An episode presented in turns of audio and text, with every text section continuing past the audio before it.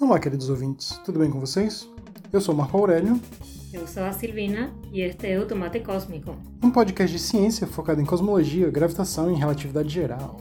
E hoje falaremos sobre teoria atômica, parte B. Sim. Na verdade, mergulhando na teoria atômica. Sim, sim. Teve, teve um errinho foi aí. o nome que eu pensei. é, desculpa, que como quem posta sou eu, né? O Paspalho aqui, ele percebeu um erro tipográfico só depois que estava publicado. Né? certo. Bem, mas então a gente vai passar para o feedback, porque basicamente o episódio de hoje vai ser continuar o papo sobre teoria atômica. Sim, sim. Certo? Vamos para as redes. Então, no Instagram é tomate.cosmico.cast. No Facebook vocês nos encontram como Grupo Tomate Cósmico. No Twitter, né? É arroba podcast underline tomate. E o e-mail é tomate.cosmico.cast.gmail.com Certo. E na leitura dos comentários, a gente teve alguns comentários legais, Aham. né? E aí eu vou começar com o comentário do Paulo. Certo. Ele pergunta: Professor, vocês comentaram sobre o modelo atômico de pudim de passas. Ele tem esse nome mesmo ou é uma forma didática análoga para compreender o modelo? Tá, e então? Eu não sei, mas acho que você pesquisou. Então, pesquisei, né? Conta E- pra mim. Pois é, né? Eu pesquisei e ele não- o Thomson não chamou de pudim de passas, né? Imaginei. Pois é, mas como ele estava na Inglaterra, né, justamente os amigos dele, né, os outros físicos já apelidaram disso, porque o pudim de passas, apesar do nome é, ser plum pudding, ele... Seria pudim de ameixa. Isso, seria pudim de ameixas. Ele não leva ameixas e é uma sobremesa típica dos ingleses. Então, por isso. E aí, o Paulo continua no comentário dele. Uma sugestão de podcast era que vocês falassem sobre a história da luz, desde seu nascimento, com as explicações dos antigos filósofos, até os dias atuais com as novas descobertas. Seria legal também se vocês dessem sugestões de leituras, como artigos, por exemplo. Mas desde já, agradeço pelo podcast. Legal mesmo, professor. Ah, obrigada, Paulo. Sim, sim. o Paulo, ele, ele foi aluno nosso, né? Aqui no, É, foi Instituto? aluno seu. É, eu você- só conheci depois. Sim, verdade, você conheceu depois, né? Mas, de novo, obrigado, Paulo. Obrigada. Bem, e a gente recebeu um comentário de Caio Guilherme, que Caio Guilherme quase sempre comenta, certo? Sim. É bem é, ativo. Então ele veio e deixou uma mensagem que diz o seguinte: Oi, eu andei meio sumido, mas escutei os dois últimos podcasts. E que sensacional! Incrível demais! Eu jamais conheceria a história de Henrietta Levy. Que mulher! Agora, sobre a teoria atômica. Na escola, eu detestei a forma rápida que passamos sobre a teoria quântica. Agora, escutando vocês, é totalmente diferente. É animado, fica mais interessante. Então, meu sincero obrigado pelo ótimo sábado. Bem, né, é- estamos aqui para servir bem, né?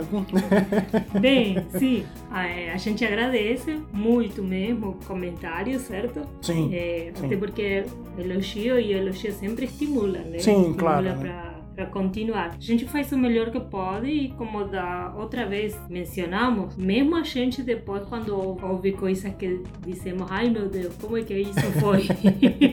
então a gente vê tudo, tipo, é muito é, criterioso, né? Crítico, talvez. né? Crítico, sim, crítico. E, e então ouvir elogios também é bom pra gente, porque a gente meio como que se castiga bastante. Sim, né? sim, sim. Não, na, na edição, principalmente, eu fico com dó às vezes de cortar alguma coisa e depois quando eu ouço eu percebo que poderia ter ficado lá, né? Uhum. né, como você falou, né? E, bem, o episódio da Henrietta em particular foi um- muito gostoso de fazer, né? E é, é legal ter esse feedback, né? Sim, é, é legal, é mesmo. Mas aqui entre nós, sin sincerando-nos, eu esperava que ele saísse melhor, certo? Sim, Então, quando, eu- quando a gente fez, foi uma coisa. E quando eu parei para ouvir tudo, quando já estava musicalizado e tudo, uhum, aí eu pensei, poxa, não saiu tão legal como eu imaginei que iria sair, sabe? sim. Eh, Talvez eu criei muita expectativa, não sei. Hum. Eu achei um monte de coisas que eu tivesse feito diferente, Sim, sim, certo? Mas mesmo assim eu fico feliz que vocês tenham gostado. sim. Né? E aí a gente pode algum dia voltar, né, a falar dela. Né? Uhum. E aí a gente pode fazer um episódio mais interessante, né? E temos mais alguma coisa? Acho que não. Acho que reforçar o pedido de indicações. Ah, sim, isso com certeza.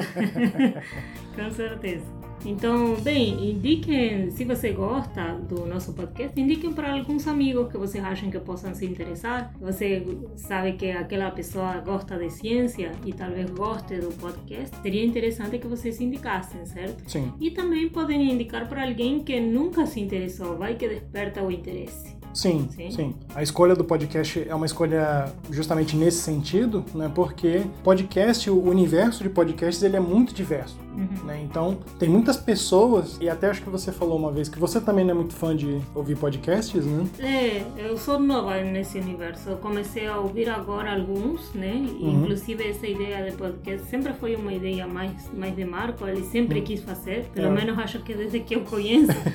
É, eu, eu- eu sou um pouco fanático pela mídia. e aí eu não sou tão consumidora quanto ele, certo? E, e é justamente essa a graça, né? Então, se você conhece alguém que nunca ouviu falar de podcast ou teve, tem uma opinião meio assim, mostra pra ele. A gente tem vários episódios, né, de vários temas diferentes. Olha onde chegamos. A gente tem vários episódios. Sim, sim. E vamos chegar no décimo episódio com surpresas. Aham. Mas, piadas à parte, né? é, indiquem né, e também deem o seu feedback. Né? A gente teve essa pergunta do Paulo, né, que foi até uma coisa que a gente se perguntou no- em algum ponto, né? E é isso, né? Uhum. Então, bom episódio. Né? Bom episódio.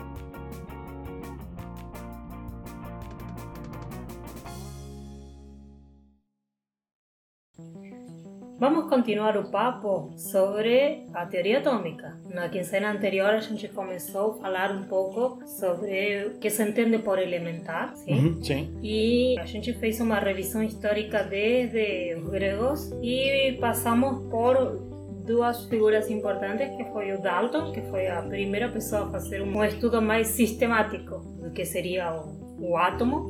Uhum, Depois passamos por Thomson, que Sim. foi o primeiro cara que propõe um modelo atômico, e por Rutherford, que contesta o modelo atômico de Thomson, Sim. e ele propõe um outro. sim. Sim? É, e foi aí que a gente parou, né? No modelo planetário de Rutherford. Isso. O modelo de Thomson era aquele modelo de pudim, pudim de passas. E o modelo de Rutherford é um modelo planetário, que diz que os elétrons estariam orbitando um núcleo. Sim. Bem, então vamos continuar. Aí onde a gente deixou na quinzena anterior, sim? Uhum. E então continuamos um pouquinho esse papo histórico, sim? A gente tinha parado mais ou menos para 1900, 1909, por Sim, aí. 1909, 1910 e tal. Isso. Então conta um pouquinho o que aconteceu depois. Não, é como você falou, esse modelo Rutherford propôs ele, mas como a física já vinha avançando, a gente tem alguns problemas nesse modelo. E aí o primeiro problema dele é justamente essa noção de elétrons orbitarem alguma coisa.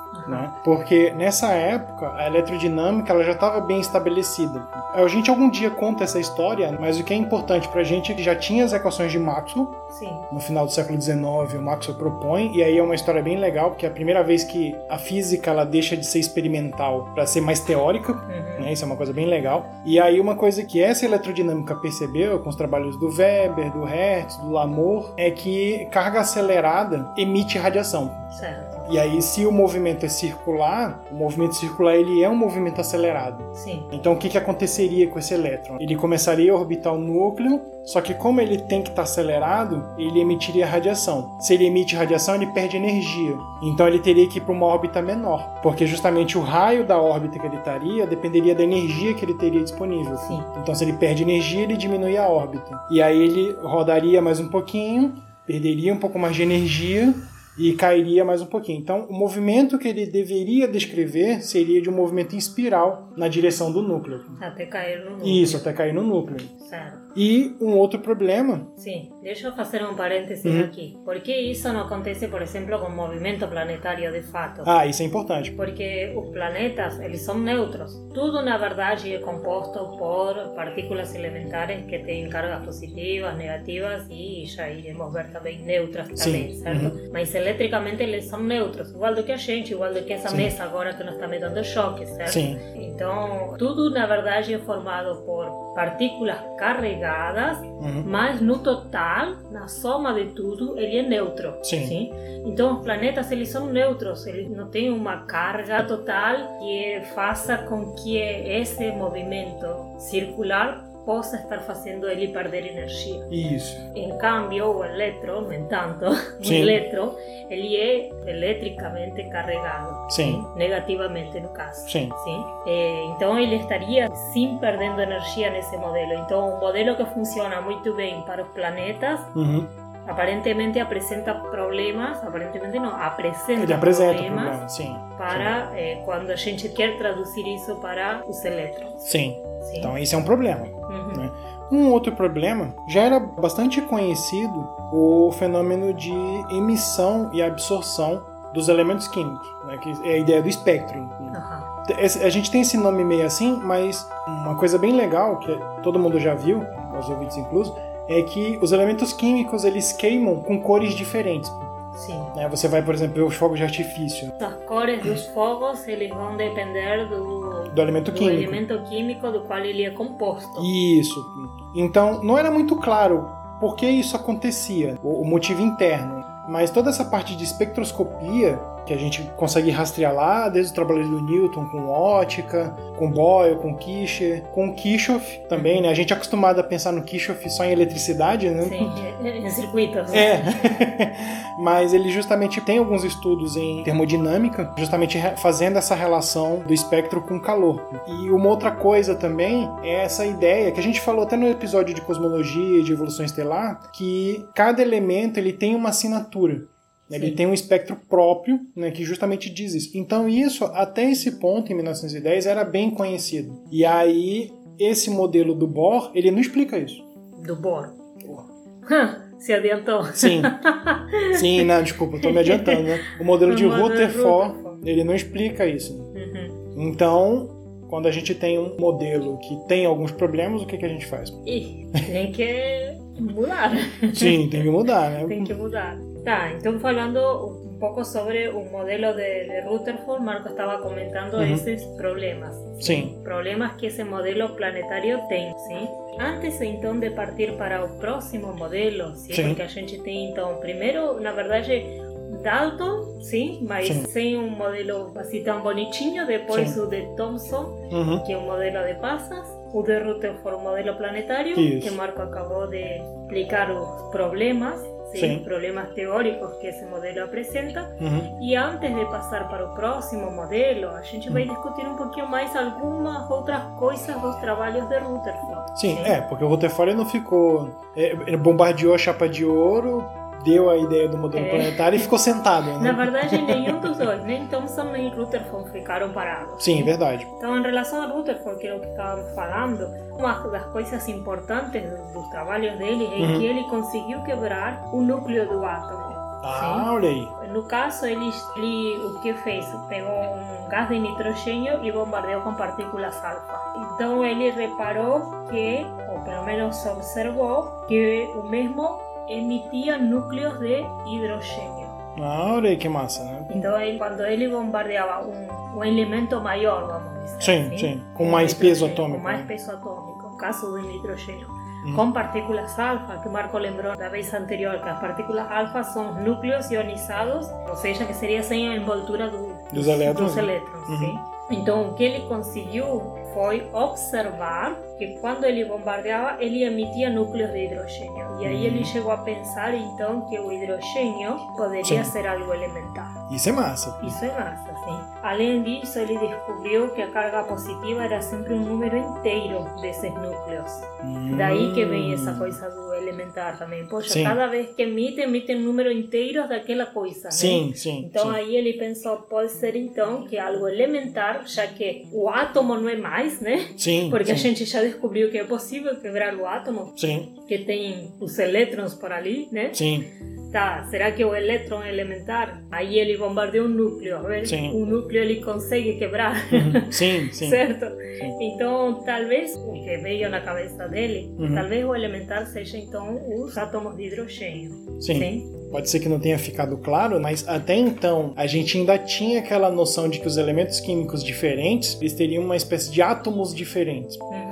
E aí justamente o que o Rutherford faz é mostrar que o átomo de nitrogênio, por exemplo, ele não é uma coisa diferente de um átomo de hidrogênio. Uhum. Ele é né? composto por Isso, é- átomos de hidrogênio. Isso, ele é, é é? isso, ele é composto por átomos de hidrogênio, né? Então, os átomos de hidrogênio vão ser esses tijolinhos fundamentais. Uhum. E isso é legal. Sim, e outra coisa escondida nessa fala, que eu acabei de dizer, ele descobriu que a carga positiva era sempre um número inteiro. Opa, carga positiva. Sim, Estava escondido ali, né? sim, Um pouco tímido, mas a gente já está na descoberta do próton. sim, sim. Olha aí. Acho que a gente pode bater esse martelo aí, né? Batemos o martelo, pouco. Então, Rutherford, embora o modelo dele, modelo atômico, não foi bem sucedido, ele Sim. fez outros experimentos que conduziram à descoberta do próton Sim, e talvez a suposição de que o átomo de hidrogênio fosse algo mais elementar. E aí o Thomson também foi outro que não ficou parado, né? É, Como você tava falando, né? Sim, outro que não ficou parado no seu modelo. Lembram que Sim. o Thomson é o modelo do pudim, sim? Sim, Ele continua experimentando e em 1913 ele usou uma corrente de íons de neon, tá certo? neon. Neon, talvez. tá. É que, É, é que a sua língua é diferente. sim.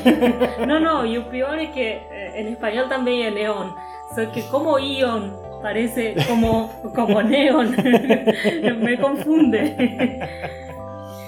Tá, não é íons de neon, é Sim. íons De neon. de neon. Tá, agora sim. Bem, o que ele utilizou foi uma corrente de íons de neon Sim. através de campos elétricos e magnéticos até atingir uma placa fotográfica.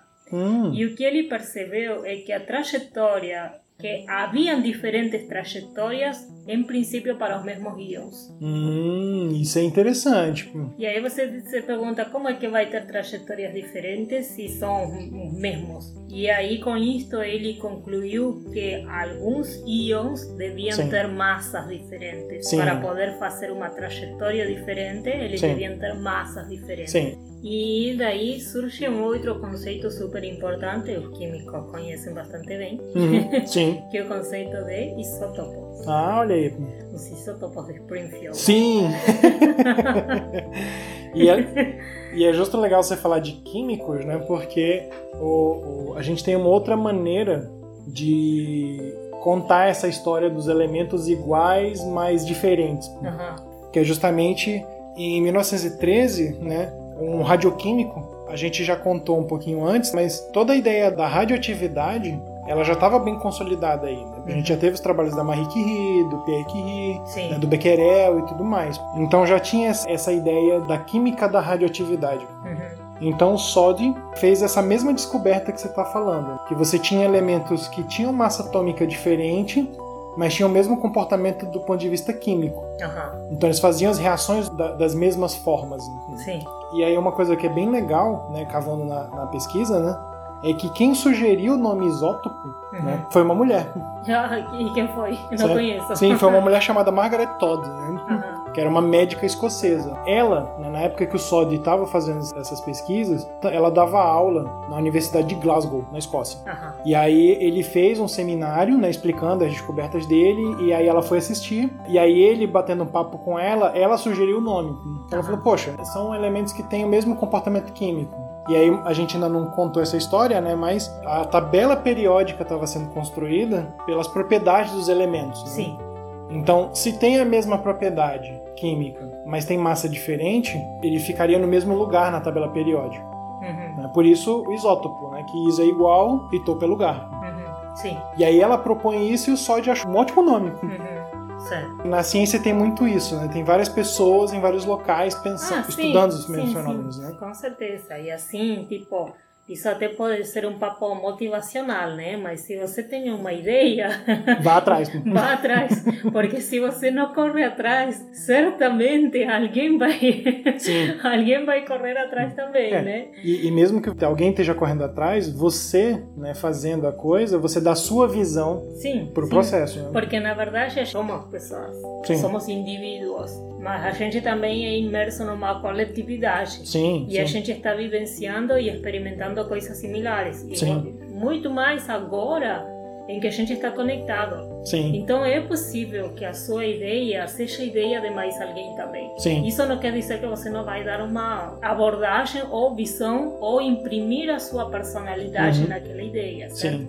Mas não é estranho, isso acontece na história sempre. Sim. Em que alguém está pesquisando alguma coisa e do outro lado do mundo tem outra pessoa pesquisando mesmo. Sim. Ou inclusive agora a gente pode até citar os nomes, né? Sim. E dizer, poxa, olha aí, as ideias de um e as ideias do outro são similares. E aí Sim. eles compartilham o prêmio, né? Sim, claro, claro. Então, É, o que, o que acontece muito hoje é, é que a gente consegue encurtar mais as distâncias, né? sim. E os tempos E os também. tempos também, sim, sim. Hoje é muito mais frenético e muito mais conectado, né? Uhum. Mas assim, aí o que Marco estava ressaltando, esse ponto que eu estava comentando dos experimentos de Thomson, que conduziram aos mesmos resultados do, Do sódio, isso. Sim, não, e isso é legal.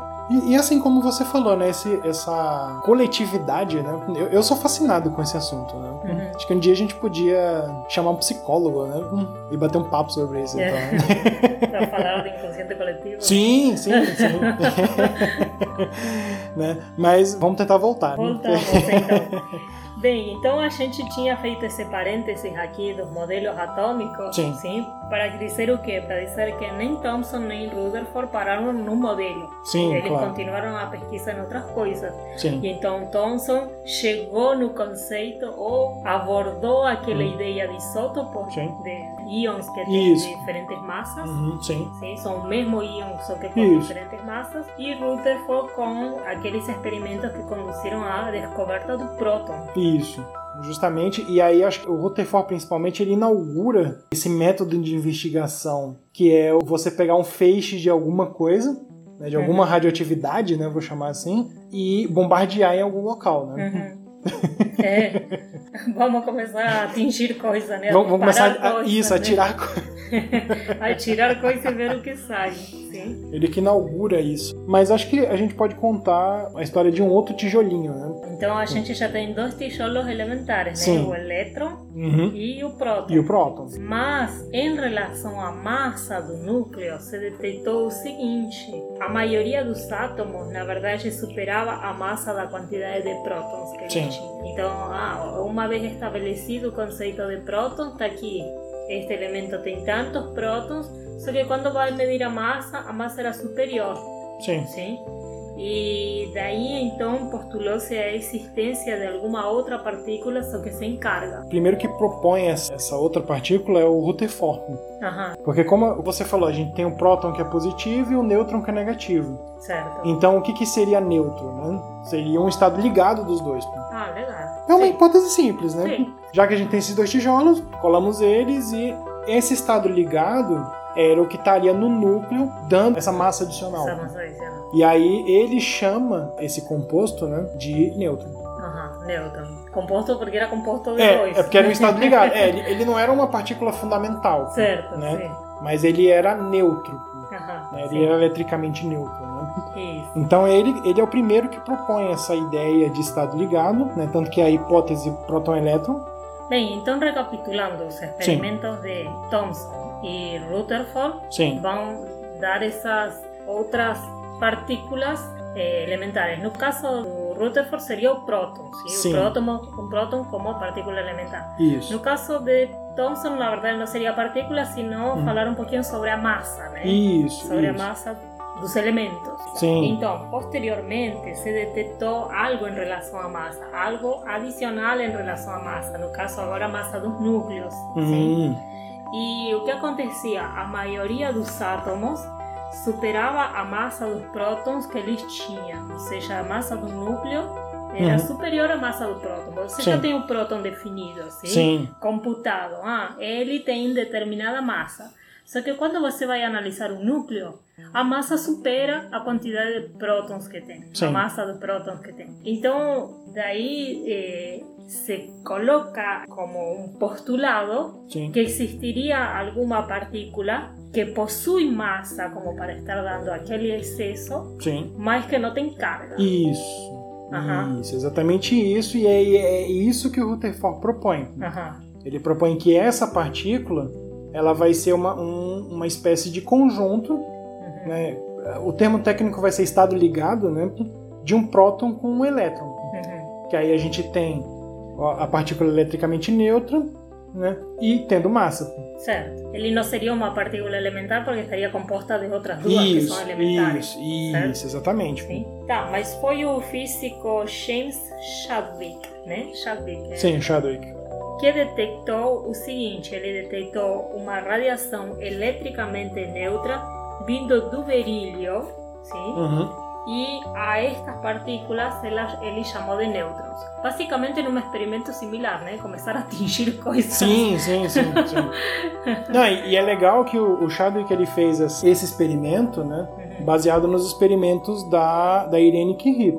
Aham. Conta um pouquinho do experimento Ah, dele. porque como você falou, né? Dando alguns passinhos para trás. Essa radiação que o Chadwick usa de base é uma radiação que o, o, o Buff e o Becker, lá em 1928, eles chamaram de radiação de berílio. E aí o que, que, ele o que, que eles faziam? Eles pegavam partículas alfa, atingiam no berílio e em outros elementos, e eles obtinham isso que você falou, um feixe de partículas que não era afetado por campo elétrico. Então. Era eletricamente não- neutro. Isso. Isso. Então, se ela não é afetada pelo campo, Uhum. ela é neutra. Ela é neutra. Sim. Então, e aí, por ser neutra, eles justamente acham que não, isso aí é radiação gama. E aí, vindo para Irene, a Irene não estava muito convencida disso. E aí, a Irene Curie, que é filha da Marie Da Curie, Marie Curie. Que ganhou um Nobel também de Química. Exatamente. Né? Legal que a, a Marie ela ganhou sobre a radioatividade natural Uhum. e a filha dela ganhou sobre a radioatividade artificial. Legal. Massa, né? E aí ela com o marido dela, né, o o Frederick, eles, eu acho fantástica essa história, né? Que eles pegaram o mesmo arranjo do Buff, só que agora nesse feixe neutro, o que, que ela fez? Ela colocou um, um outro anteparo de parafina. Aham. Eles começaram com parafina e perceberam que esse resultado ele valia para qualquer composto hidrogenado. E aí o que, que ela percebeu? Depois que esse feixe neutro bombardeava esse novo anteparo, o resultado era um feixe de prótons a altas energias. Né? Ou seja, quando o feixe que não era carregado batia nesse novo anteparo e dava como resultado hidrogênio Uhum. hidrogênio de alta energia. E aí ela percebeu que esse feixe era massivo, ele tinha massa. E aí foi que o Chadwick falou: tá, tem massa, então vamos fazer um experimento parecido com o do Rutherford agora, vamos voltar pro berílio lá e medir o espalhamento disso tudo. Uhum. E aí ele percebe que a massa dele é semelhante à massa do próton. Certo. Ou seja, não é aquela ideia do Rutherford de ser um estado ligado. Não, não é, claramente. É uma outra É coisa. uma outra coisa. E então aí a gente já tem descoberto o nêutron. Nêutron.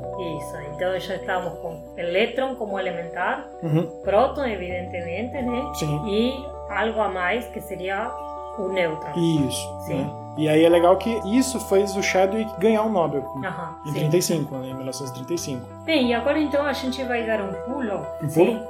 sim vamos dar um pulo. Ou um salto. Um salto.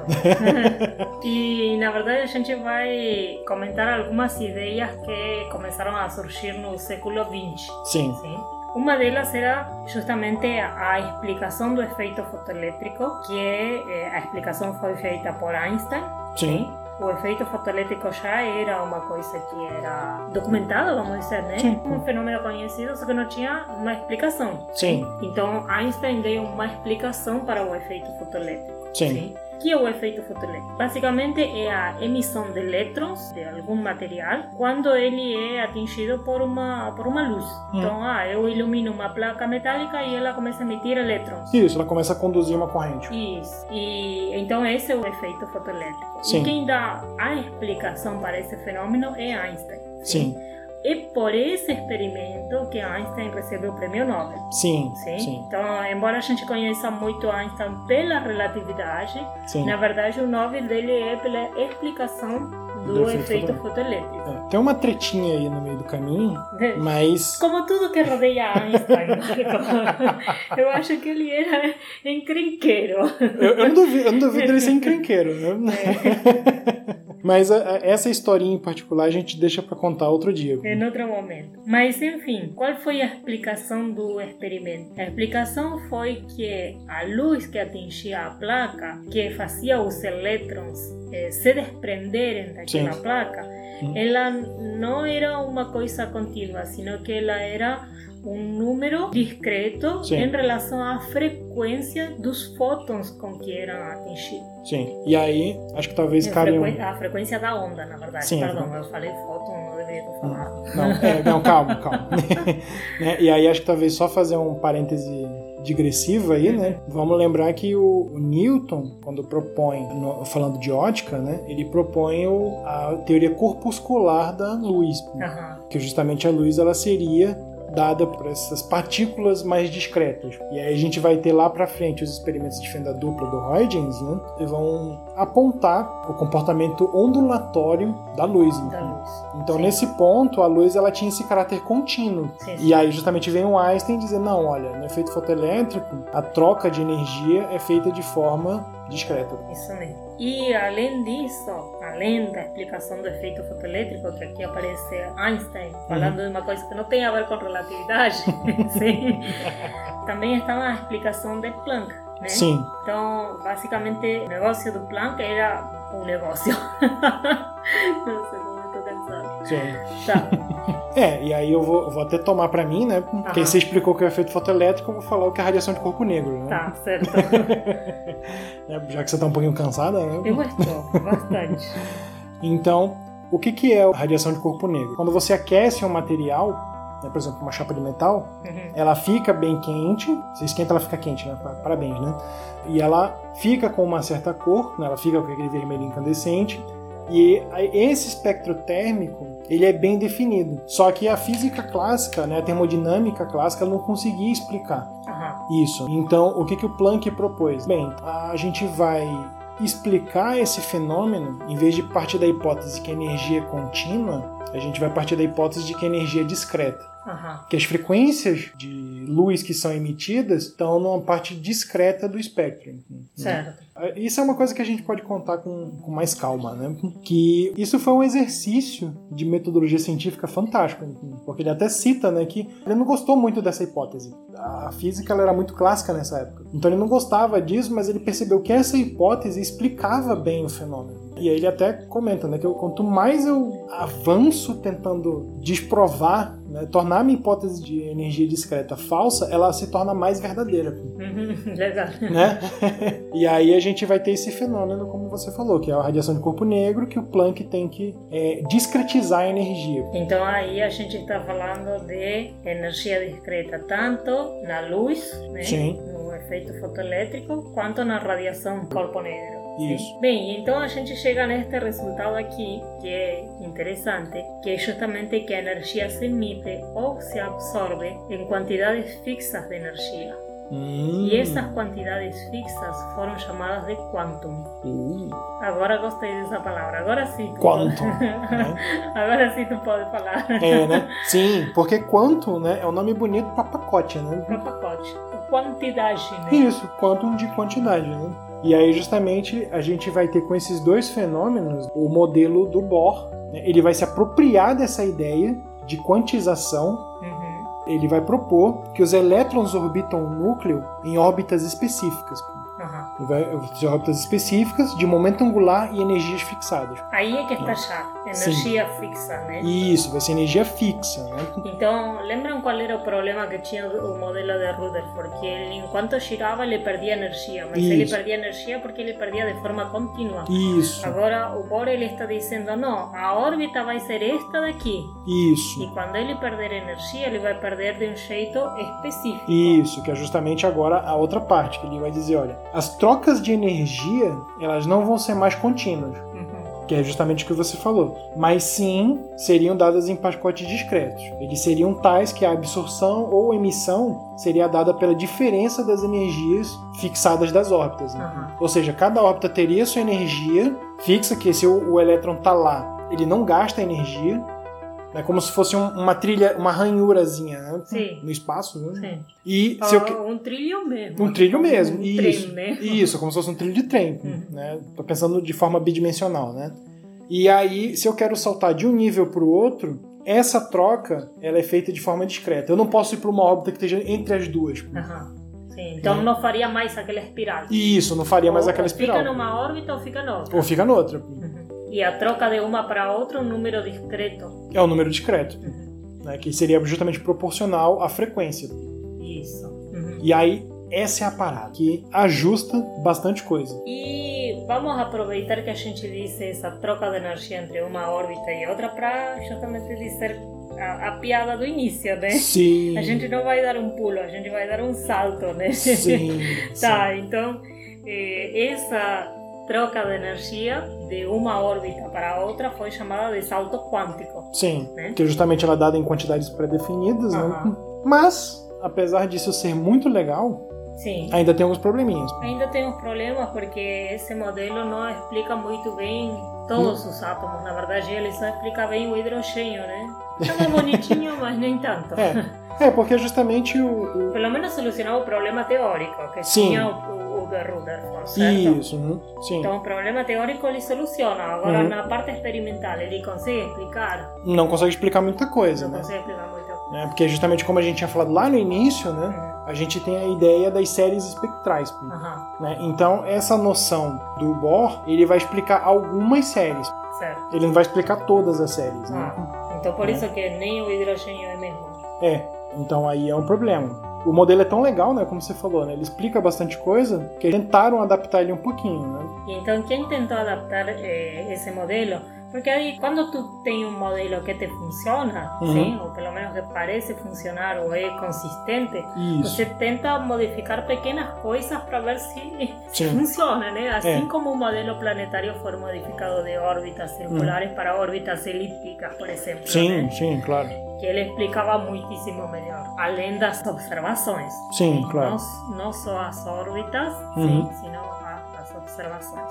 Sim. Mas enfim, alguém que fez uma pequena modificação, pequena porém significativa modificação, foi Arnold Sommerfeld, sim, também Uhum. alemão, também porque a maioria de todos estes que estamos É, falando, né? é e- esse desenvolvimento, né, ele foi muito dado pela, pela pessoal na Europa de forma geral. Uhum. Então a maioria deles eram alemães, ou ingleses, ou franceses. Sim, mas a- de maioria alemão, na verdade. Sim, de maioria alemã, sim. Porque a gente vai falar de, acho que pouco francês aqui.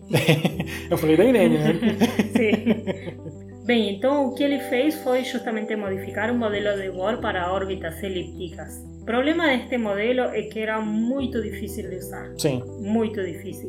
Porém, ele tinha predições incríveis justamente nessas linhas espectrais que o. Marco estava falando. Com a diferença de algumas com a estrutura fina. Sim? Sim. Então, o chato é que ele era difícil, Sim. era uma coisa difícil de trabalhar. O legal é ele que eh, conseguia explicar as séries espectrais, mas mesmo assim ele não explicava tudo. E esta pessoa aqui é, é a última a propor um modelo atômico do jeito que a gente consiga visualizar, vamos dizer. Hum, Do jeito sim. que a gente consiga imaginar. Porque como nós vivemos nesse mundo macroscópico, então em seguida a gente quer associar com coisas mais tangíveis, né? Sim. Então, os modelos sempre estavam rondando algo que a gente pudesse imaginar ou visualizar ou graficar 3D, Sim, vamos dizer, sim. né? É. Então, basicamente, este é o último modelo atômico desses que a gente possa, vamos dizer, fazer uma representação. Acho que talvez a, ideia seja que a representação é mais próxima da nossa Realidade. realidade, né? Uhum. Ou ela lida com conceitos que a gente consegue Assimilar. assimilar bem. Uhum. Bem, então agora que a gente vai falar de um francês. Olha aí. A gente falou tanto que tinha. Estão todos alemães. É, porque a gente falou de Planck, de Einstein, de, Sim, sim. de Bohr, de Sommerfeld, certo? Sim, sim. todos alemães. Agora que a gente vai falar de um francês, que é Louis de Broglie. Hum, Bem, Louis de Broglie, em 1924, ele tem a seguinte proposta. Ele diz, todos os objetos podem ter propriedades ondulatórias. uh, todos os objetos, sim? Então a gente estava com isso de o que é a luz. A luz é onda, a luz é partícula, sim? sim. Mas aí ele disse todos os objetos podem ter propriedades ondulatórias. E alguém se vale desse enunciado e Hum. diz: e se o elétron tivesse propriedades ondulatórias? se este, ao invés de ser uma partícula, se comportasse como uma onda? Eu imagino pessoal, tipo aquele meme que o rapaz levanta a cadeira com tudo assim, pá, Sim, joga tudo, né? joga tudo pro mato. É, quer, quer que tudo seja partícula, onda? Ah, tá, vai, vai, pá. Bem, então depois dessa ideia, depois dessa hipótese de de Broglie, Sim. alguém se vale desta ideia e se pergunta: será que os elétrons podem ser descritos melhor se forem descritos como uma onda? Hum. Sim. Bem, e esta pessoa foi Schrödinger, né? Ah, olha aí. Esse nome eu conheço. Esse não me conhece. Esse não me conhece, houve um tal de gato por ali. Sim, sim, sim. Certo. Então, o Schrödinger, utilizando as ideias de de Broglie, de que ele disse de que todos os objetos podiam ter propriedades ondulatórias, ele pensou: e se o elétron pudesse ser descrito como uma onda, será que eu consigo explicar um pouco melhor o comportamento? Hum, sim. O comportamento Sim. no átomo? Sim. Bem, então essa basicamente foi a ideia que é mais revolucionária, né? Sim. Que você vai dizer algo que evidentemente é uma partícula e eu não consigo explicar por nenhum modelo de tipo partícula, ou eu vou tentar explicar como se fosse uma onda, sim? Uma onda, né? É, uma onda. E em 1926 é que ele propõe justamente a equação de onda. Sim, Sim. sim. O nome do artigo é legal, né? Como é o? O, o pessoal que nos acompanha que é matemático vai adorar, então. Que é o seguinte, né? Em alemão, eu vou, vou exercitar meu alemão, né? Ai, meu é o Quantisierung als Eigenwertproblem. Tá, agora Ou traduz porque eu não né? entendi nada. quantização como um problema de alto valor. Ah, alto valor eu gostei. Sim, sim. alto valor. E aí justamente é o que você comentou, né? Ele vai propor a descrição do elétron como uma função Que é chamada função de onda. que é chamada função de onda. E o que é legal disso, né, eu até coloquei nas minhas notinhas aqui empolgado, né? É que ele explica tudo, Hum, tudo de forma matematicamente elegante, consistente. consistente. Uhum. É, é qual que é essa palavra elegante, Elegante. né? Esse negócio de ser partícula tá dando problema aí. Tem que ter órbita, tem que ser. né, Joga tudo isso fora. Vamos explicar como onda. Uhum. E explica tudo. Olha que legal. E explica tudo. Bem, então justamente este modelo, modelo, só que sem ser um modelo de partículas, Sim. é que consegue prever tudo que o modelo de Bohr não conseguia, sim? Toda essa questão de série espectral, de radiação, tudo isso é resolvido com o modelo de onda, Uhum. do elétron descrito como uma onda. E agora, se você está se perguntando, ah, todo mundo ficou contente, a resposta é não. Não, porque E- Porque, claro, uma ideia revolucionária, né? E aí as pessoas muito presas ainda, muito abraçadas à física clássica. né? clássica, sim. Sim. Eh, eles não, não, não gostavam disso. De fato, teve bastante gente que foi bem contra, né? Sim, sim. Eu, eu particularmente gosto, acho que a gente até já falou isso, que cientista é aquele cara que curte contestar o coleguinha. né? Tá. E aí, você tava falando justo disso, né? Que, Sim, eu estava falando justo disso, de que as pessoas não, não gostaram dessa ideia nova, sim? Sim. apesar de conseguir explicar tudo. Assim, como assim o elétron é uma onda? Ah, que maluquice E essa, uma né? dessas pessoas foi Max Born. Sim. Não Born, senão Born. É, não, é o Jason Bourne. É. É outro da família. E ele disse o seguinte, meio assim, meio de, de- de- em relação à função de onda, É. né? A função de onda de Schrödinger não descreve o elétron, mas sim muitos possíveis estados. Desta forma, dá para calcular a probabilidade, entre aspas, Sim. sim, de encontrar o elétron em qualquer posição.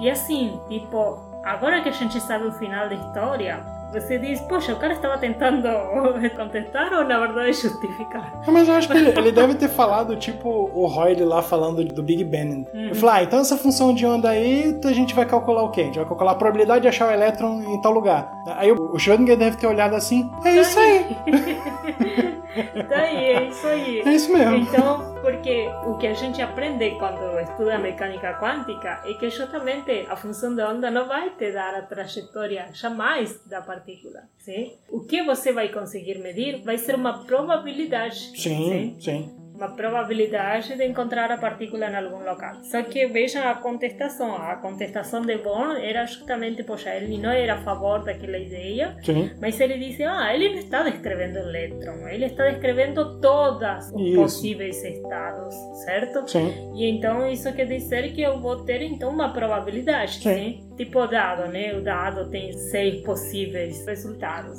sim? Sim. Seis possíveis estados, vamos dizer. Sim. Ah, eu tenho o dado completo, o dado completo é uma coleção de todos os estados possíveis. Sim, sim, sim. Então, quando você joga o dado, no momento que está no ar, você está com a probabilidade de que caia na fase 3. Tá, isso. né? Sim? Não, eu imagino que essas conferências de Solvay e as outras eram desse jeito. O cara Uhum. apresentava, aí vinha o outro e contestava, aí o outro dizia: Olha, essa tua contestação ajuda a reforçar minha teoria ou eu posso alterar isso, isso e aquilo. É. Né? Era muito efervescente. Né? Uhum. Né? Hoje ainda é assim, né? Só que a coisa tá tão técnica Sim. que a gente tá- tem muitas discussões que a gente não consegue acompanhar, né? Não.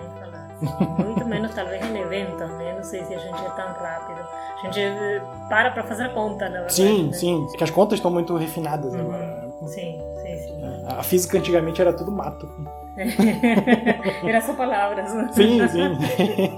e aí, como você falou, né? Isso, na verdade, vai ajudar a reforçar a ideia do de Broglie, né? Aí a gente vai ter o, a gênese da dualidade onda-partícula. Sim. O conceito de dualidade. De dualidade. A depender de como a gente observa ou do comportamento que a gente está querendo mensurar, Uhum. a gente tem que tratar o objeto como onda ou como partícula.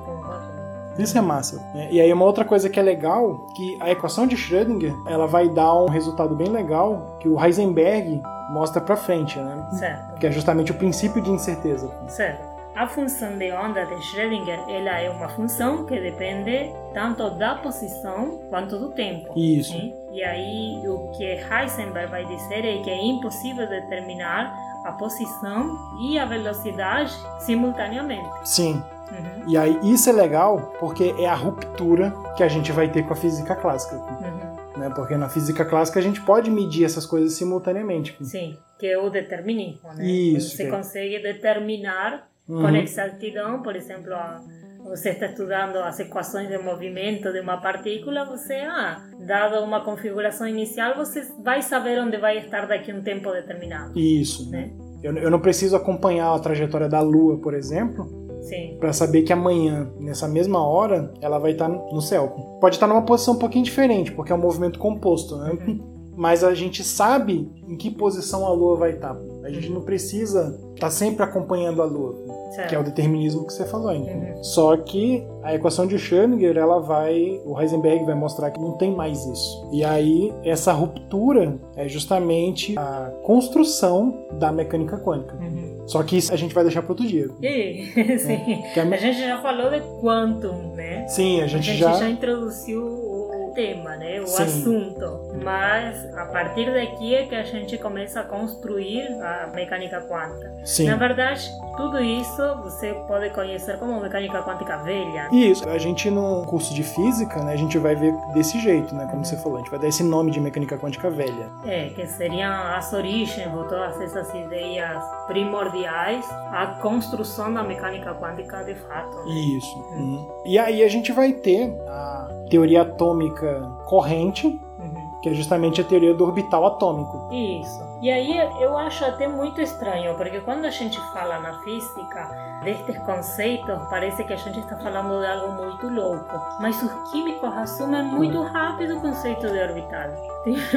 Sim, sim. Não é? Não, e na verdade, como você fala isso, toda vez que eu falo para um químico da teoria do orbital molecular, de hibridização, ligação SP2, eles ficam olhando assim, como é que você sabe isso? É porque a gente estuda em mecânica quântica.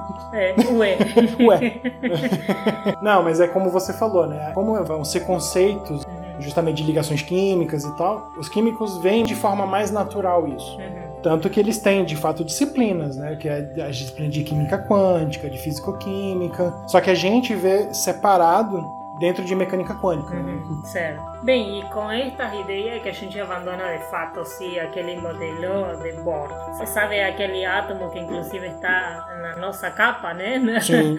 Bem, não é assim. Sim, sim. É uma representação. uma representação, mas não é, é assim. Certo? Sim. E eu ia comentar justamente que parece ser algo assim, tipo, muito abstrato e muito teórico estar falando destas coisas, certo? Sim. Mas o nascimento da mecânica quântica Uhum. é que ele vai permitir o desenvolvimento de muitas outras áreas, como Sim. inclusive Marco falou aqui, eh, Sim. bioquímica, todo o que seria eh, as indústrias, Sim, sim. todo o desenvolvimento de, por exemplo, a indústria farmacêutica. Sim, muita- muitas ideias que a gente vai ter hoje, né, por exemplo, de, de nanocoisas, Sim, né, de nanofármacos e muitas ideias que a gente tem hoje, elas vão vir daí.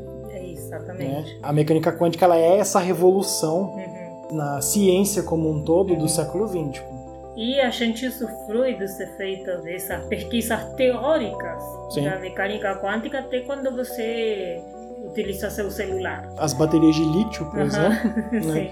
todo o fenômeno de carga, a, a- a ciência dos transistores, por exemplo, ela é toda vinda daí. Uhum.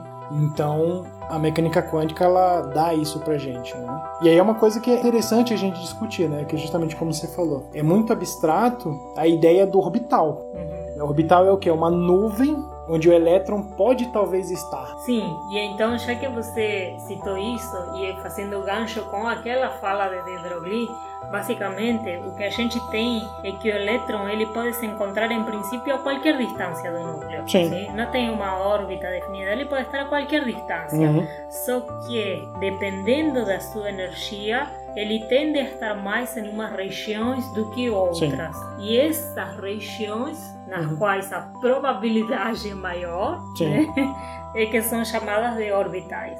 Sim. Sim. E assim, parece abstrato, mas a gente consegue hoje, né, com a tecnologia que a gente tem, tirar fotos desses orbitais. Uhum. E com certeza vocês viram desenhos antes das fotos em Sim. livros de química.